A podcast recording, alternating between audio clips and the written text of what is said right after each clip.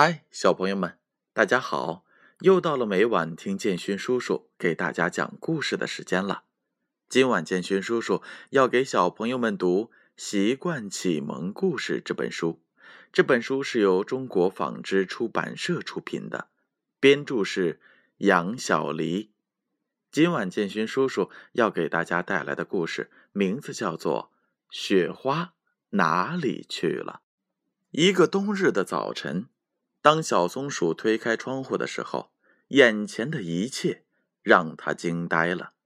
院子里白白的，像铺了一层白地毯；屋顶上白白的，像戴着一顶白帽子；树上白白的，像穿着一件白棉袄。漫天飞舞着雪花。忽然，一朵雪花落在了小松鼠的胳膊上。雪花好漂亮呀！小松鼠开心的看着雪花，小松鼠看着看着，雪花融化了，变成了一滴小水珠。咦，雪花怎么没了？到哪里去了呢？小松鼠很吃惊的自言自语。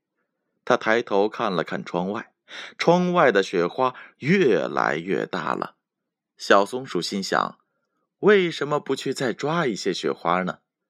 小松鼠穿上厚厚的衣服，戴上手套，来到了院子里。小松鼠看着漫天飞舞的雪花，欢快地跳了起来。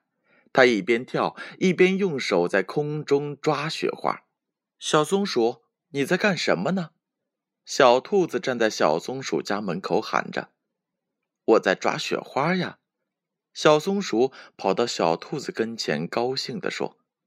小松鼠将手掌摊开，你看，我抓到的雪花，怎么全是水呢？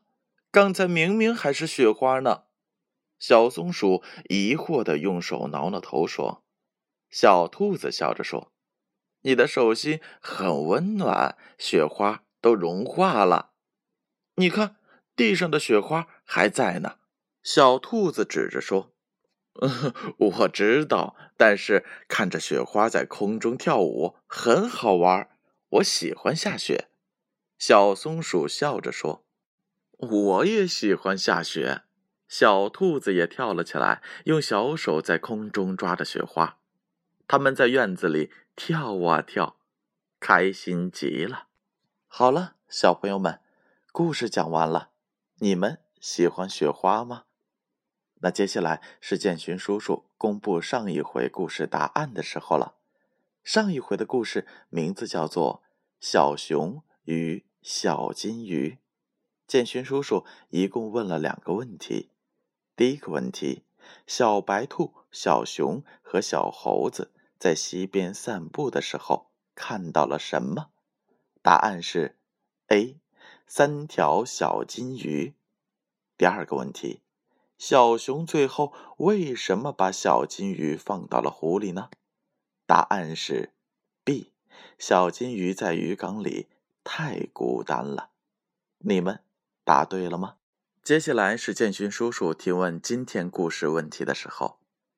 第一个问题：小松鼠开窗后看到了什么景象呢？A. 下雪了。B. 下雨了。第二个问题。落在小松鼠胳膊上的雪花到哪里去了呢？A. 雪花变成了冰。B. 雪融化成小水珠了。正确的答案将在下回故事当中揭晓。接下来的时间，闭上眼睛，乖乖的睡觉吧。让我们明晚再见。